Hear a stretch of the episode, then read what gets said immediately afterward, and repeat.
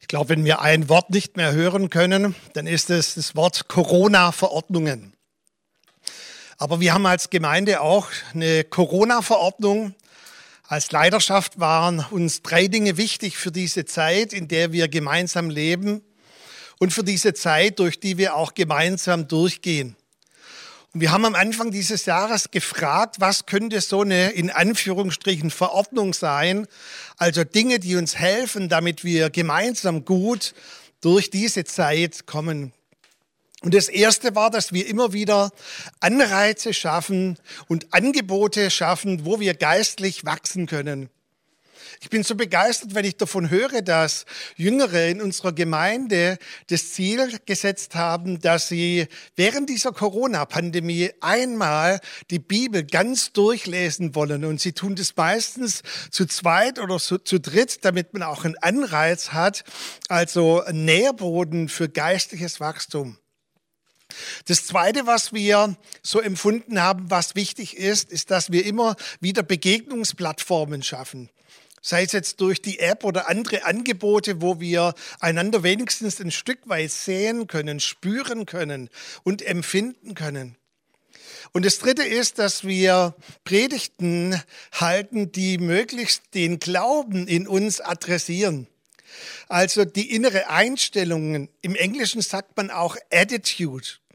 Und Forscher haben herausgefunden, dass bis zu 85 Prozent entscheidend ist, welche Einstellung wir haben, wenn wir durch gewisse Schwierigkeiten hindurchgehen. 85 Prozent macht quasi der Glaube, die innere Einstellung in uns aus, wie wir durch solche Zeiten durchkommen. Und deshalb direkt hinein in die erste Bibelstelle für heute Morgen. Die steht im 1. Johannes 5 im Vers 4. Und dort heißt es, denn alles, was aus Gott geboren ist, überwindet die Welt. Und unser Glaube ist der Sieg, der die Welt überwunden hat. Das ist nicht nur eine Aussage, sondern man nennt es auch eine Zusage. Hier, der Johannes schreibt es als eine Zusage an uns und er sagt, alles, was aus Gott geboren ist. Das bedeutet, jeder, der wiedergeboren ist, wie er dann in den Versen danach schreibt, aus Wasser und Geist, also wer diese Wiedergeburt erlebt hat durch den Heiligen Geist, der ist quasi in dieser Lage hineinversetzt worden, dass er die Welt überwunden hat. Das Wort, das hier benutzt wird für geboren, ist sehr ähm, eigentümlich. Es ist dieses Wort Genealogie, also wer, wer quasi in dieser Ahnenreihe Gottes ist, wer diese Identität von göttlichem Leben in sich trägt, der hat bereits die Welt überwunden. Und dieser Begriff überwinden bedeutet so viel wie ein Hürdenläufer, der ein um die andere Hürde überwindet. Das bedeutet nicht, dass in unserem Leben keine Hürden aufgebaut sind oder Schwierigkeiten da sind, aber wir können diese Schwierigkeiten überwinden.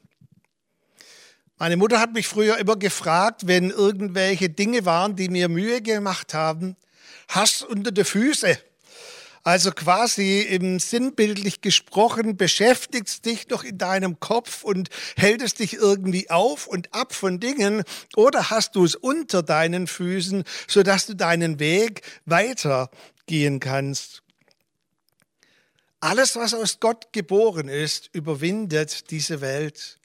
Das bedeutet auch so viel wie den Geist, das System, die Denkweise dieser Welt. In Offenbarung wird es auch genannt, dieser, dieser Geist Babylons, also der Geist, der hinter den ganzen Dingen, hinter den Systemen, Machtsystemen dieser Welt steht, auch hinter unserem Wirtschaftssystem. Immer mehr Profit, immer mehr Ausbeutung auch der Natur und von armen Menschen. Da steckt, steckt eine Haltung dahinter. Aber wir überwinden diese Haltung, weil wir einen anderen Geist in uns tragen, den Heiligen Geist. Und dann heißt es hier, der die Welt überwunden hat. Es bedeutet so viel wie, wir leben in diesem, es ist ein für allemal vollbracht. Es ist eine Tatsache. Unser Glaube hat die Welt bereits überwunden und wir können in dem leben, was bereits am Kreuz durch Jesus Christus geschehen ist. Unser Glaube das ist heute Morgen auch wichtig, dass es nicht nur mein Glaube ist oder der Glaube von irgendjemandem hier im Raum, sondern es ist unser gemeinsamer Glaube. Und wir wollen heute Morgen auch deshalb das Abendmahl gemeinsam feiern, dass wir es in diesem Bewusstsein feiern, dass wir einen gemeinsamen Glauben haben, dass wir nicht alleine sind, dass wir uns durchtragen durch die Zeit, in der wir leben. Wir schauen uns die nächste Bibelstelle an aus Johannes 16, Vers 33. Und die ist ähnlich, sogenannte Parallelstelle. Die würde jetzt allen sogenannten Red Letter Christians gefallen. Also in Amerika gibt's die Red Letter Christians. Das heißt, die haben Bibeln. Das sind alle Worte, die Jesus himself selber gesagt hat, rot. Und die haben eine besondere Bedeutung, weil die hat da Jesus gesagt. Also Jesus sagte, in der Welt habt ihr Angst, aber fasst Mut, sagt die neue Basisbibel, fasst Mut oder seid getrost. Ich habe die Welt überwunden. Jetzt sagt Jesus an dieser Stelle von sich selber, ich, Christus, ich habe die Welt überwunden. Deshalb fasst Mut, seid mutig. Und ich ich kann eure Zustimmung jetzt, wo ihr seid, zu Hause beinahe hören, eure Hallelujahs, die ihr von euch gebt. Das klingt doch gut. Es gibt ein Lied, das heißt sogar, wir sind nicht nur Überwinder, wir sind mehr als Überwinder. Unser Glaube ist der Sieg und hier heißt es, dass Jesus uns zuspricht, dass er mit uns, für uns die Welt überwunden hat. Ganz am Anfang sagt Jesus in der Welt, Habt ihr Angst? Nee, Jesus haben wir nicht. Gibt's bei uns nicht. Wir sind doch wiedergeboren. Weißt du das nicht? Wir sind geboren aus Wasser und Geist. Wir sind erfüllt mit Heiligem Geist. Bei uns gibt es keine Angst mehr. Warum sagt es eigentlich Jesus? Wisst ihr, wir sind nicht von der Welt. Das ist ganz arg wichtig. Aber wir sind immer noch in der Welt. Und deshalb sagt Jesus hier, in der Welt habt ihr Angst. Das bedeutet nicht, bitteschön, dass wir von der Wiege, also von der Geburtsstätte bis zur Bahre, also bis zum Grab ständig Angst haben. Unser Leben ist geprägt von Angst komplett hindurch. Jesus hatte viel Spaß hier auf dieser Erde. Spaß mit seinen Jüngern, Spaß mit Freunden. Er hatte manchmal sogar so viel Spaß, dass die Schriftgelehrten und Pharisäer zu ihm gesagt haben, was reißt ihr denn die Ehren aus mitten am Tag und ihr habt Spaß und Fun?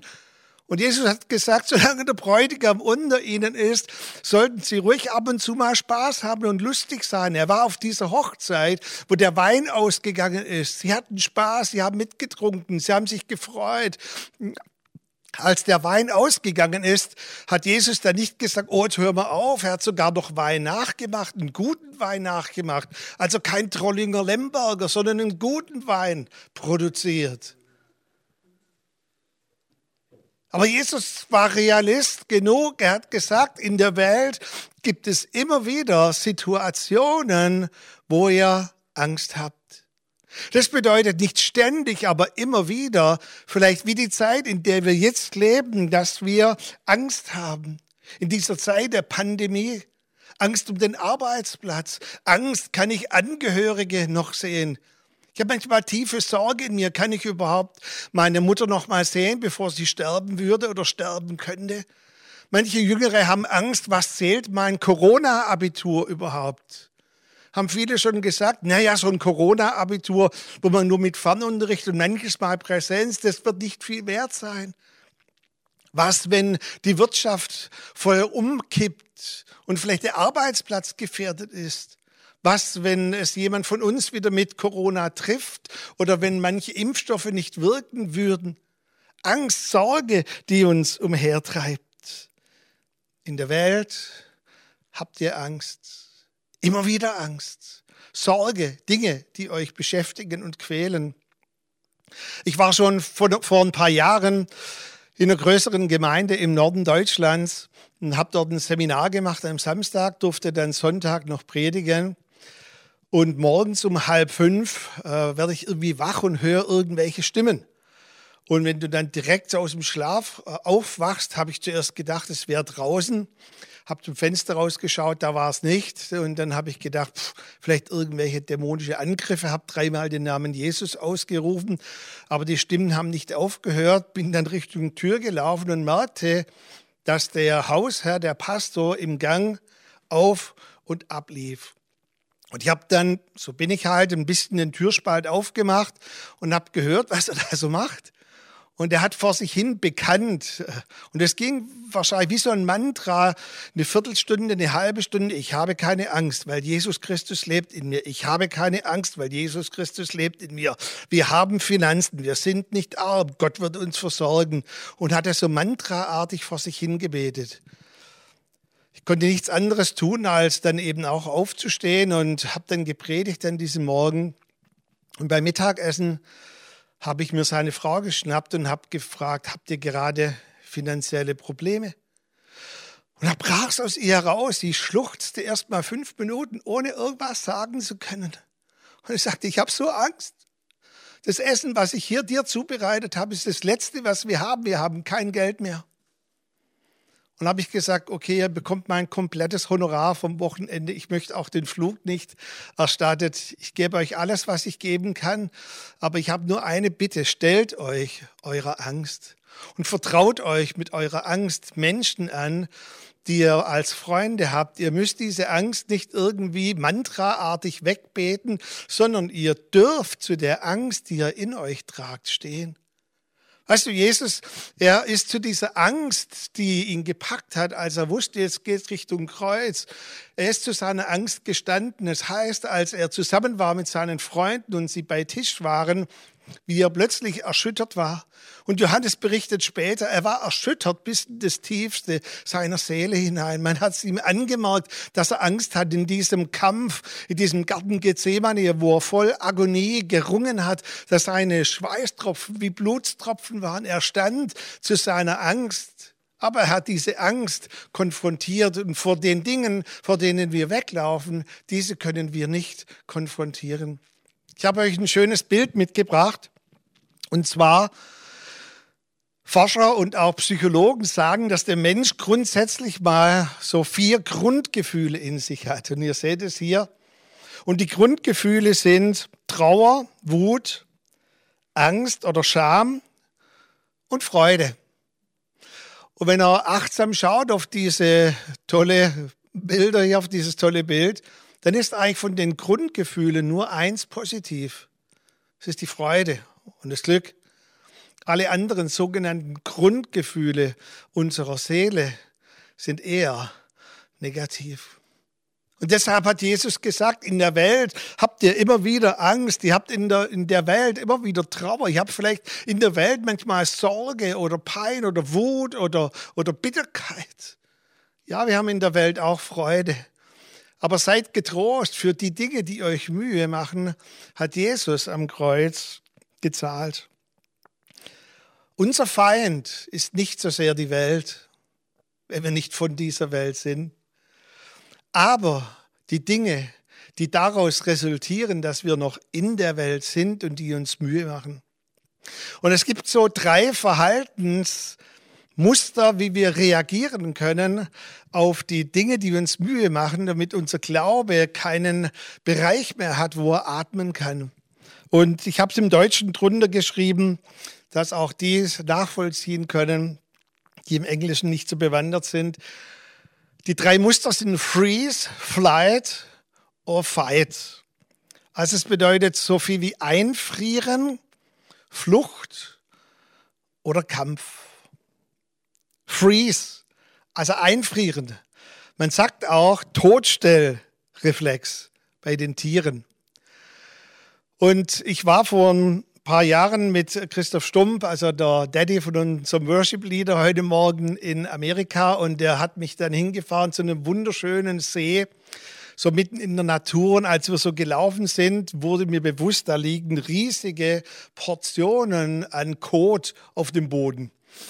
Und ich habe mir dann schon gedacht, puh, also von irgendwelchen Wildkatzen oder so können die nicht sein. Ähm, und die waren echt von riesigem Ausmaß. Und als wir vielleicht so einen halben Kilometer weitergelaufen sind, war ein riesiges Schild. Es gibt hier Bären, wie ermutigend. Aber wenn ein Bär kommt, stellen Sie sich tot und legen Sie sich auf den Boden. Ich möchte euch nicht sagen, ähm, oder vielleicht müsste ich auch ehrlich sein, ich habe mich sofort auf den Boden gelegt. habe gedacht, ich gehe hier keinen Schritt mehr weiter. Ich stelle mich jetzt nur noch tot. Ich hatte riesen Schiss, bis wir wieder am Auto waren, weil es hier Bären gab. Pippi Langstrumpf hat gesagt, ich mache mir die Welt so, wie sie mir gefällt. Decke über den Kopf, was es nicht gibt, gibt es nicht. Abwarten, bis die Pandemie vorbei ist und dann kommt das nächste Problem in deinem Leben. Das zweite Muster ist Flight, also Davonrennen, Flucht. Mediziner haben festgestellt, dass Menschen, die innerlich auf der Flucht sind vor gewissen Problemen in ihrem Leben, sei es Eheprobleme, Probleme am Arbeitsplatz, Probleme mit den Kids, Probleme mit sich selber, dass Personen, die davonrennen ständig, dass sie mehr negative Hormone aussondern als Personen, die ihre Probleme angehen. Wir haben es, oder ich habe es in das Feld Anmerkungen hineingeschrieben, zwei Kapitel im 1. Mose 33 und 34. Das kannst du dir gerne mal durchlesen, wie Jakob Zeit seines Lebens immer davon gerannt ist.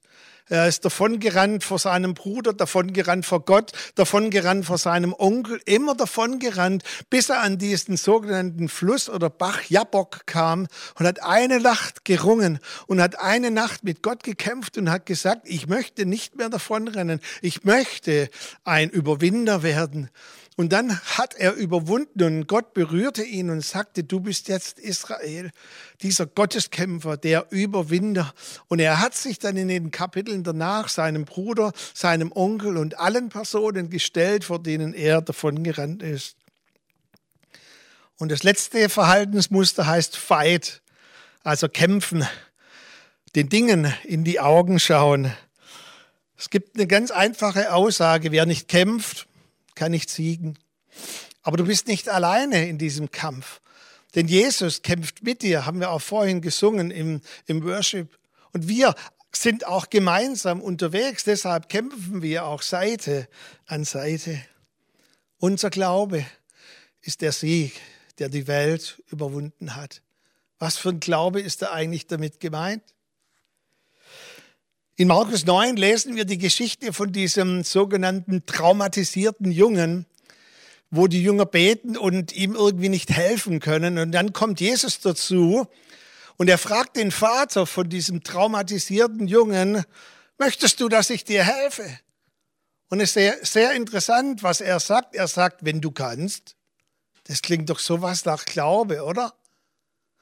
Und Jesus sagt, wenn ich kann, alle Dinge sind möglich dem, der da glauben. Und ich habe diese Bibelstelle schon so oft, so oft gelesen und studiert. Mir ist erst jetzt am Freitag im Büro aufgefallen, was es hier heißt. Es heißt, dann aber oder sogleich schrie der Vater. Er hat geschrien und er hat gesagt, ich glaube, hilf meinem Unglauben noch nie aufgefallen, dass er quasi die Angst, die er in sich trägt, herausschreit und sagt, Jesus, so sieht's wirklich in mir aus. Ich habe Glauben, aber ich habe genauso viel Unglauben in mir. Weißt du, das ist realistischer Glaube. Alles andere, wo wir den Gang auf und ab wetzen und irgendwelche Mantras vor uns hin bekennen, was für ein toller Glaube wir haben, hat keine Substanz. Dieser Glaube hat Substanz, weil er realistisch ist, weil er quasi das ausdrückt, dass wir nicht von der Welt sind, aber in der Welt. In der Welt habt ihr Angst, aber seid getrost. Jeder von uns hat Anteile von Glauben und von Unglauben. Ich wünschte auch als Pastor dieser Gemeinde sagen zu können, ich habe nur Glauben in mir. Aber dann wäre ich nicht e ehrlich und nicht voller Integrität. Ich habe Anteile von Glauben in mir und ich habe Anteile von Unglauben in mir, so wie du Anteile von Glauben und Anteile von Unglauben in dir trägst. Martin Dreyer hat ein Buch auf den Markt gebracht. Er ist ja der Leiter der Jesus Freak Bewegung und ähm, auch Herausgeber der sogenannten Volksbibel, also wo man selber mitschreiben kann, in neuzeitlicher Sprache das Wort Gottes verständlich zu machen. Und Martin hat jahrelang gekämpft mit seiner Angst, die er in sich getragen hat. Er kommt ja aus dem Milieu in St. Pauli. Er war dann schon Pastor und Leiter dieser Jesus Freaks Bewegung, ist wieder zurückgeschlittert in Drogen hinein, in Dinge, auf die er nicht stolz ist. Und dann hat er einen guten Therapeuten gefunden in der Schweiz und der hat zu ihm gesagt, Martin, du kannst dein Leben lang vor diesen Ängsten in dir davonlaufen oder du konfrontierst sie. Und dann hat er Folgendes gesagt, das ist ein Ausschnitt aus seinem Buch. Die Angst hat nur so lange Macht über dich, solange du vor ihr wegläufst. Und dann sprach er zu der Angst, Angst, Gott lebt in mir und er ist stärker als du ich laufe nicht mehr vor dir weg. Ich sehe dir in die Augen und ich werde dich besiegen. Was musst du heute Morgen bekennen, benennen und in die Augen schauen? Welchem Umstand, welchem Gefühl, was, welche Anteile, vielleicht ein Unglauben in dir musst du heute Morgen adressieren und angehen und bekennen? Letzte Bibelstelle in Markus 11, 22. Dort heißt es, habt Gottes Glauben. Elberfelder übersetzt auch sehr gut, habt Glauben aus Gott. Leider wird der Bibelvers immer wieder so übersetzt, habt Glauben wie Gott.